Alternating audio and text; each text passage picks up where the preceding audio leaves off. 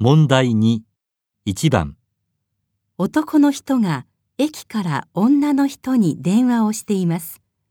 女の人の家はどこにありますか？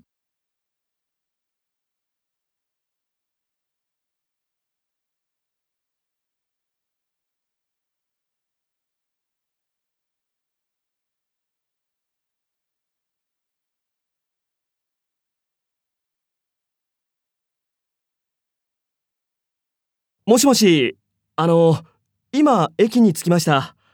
A4 出口の改札口を出たところです。すみません。道忘れちゃって。向かいがレストランだったということと、マンションの3階ということしか覚えていなくて。あそのレストラン潰れちゃったのよ。今コンビニになっているの。とにかく改札口を出たところの前の道を左に行ってね。一つ目の角を左に曲がって100メートルほど行ったところ。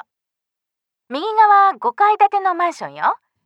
玄関で301号室呼び出してね。はい、わかりました。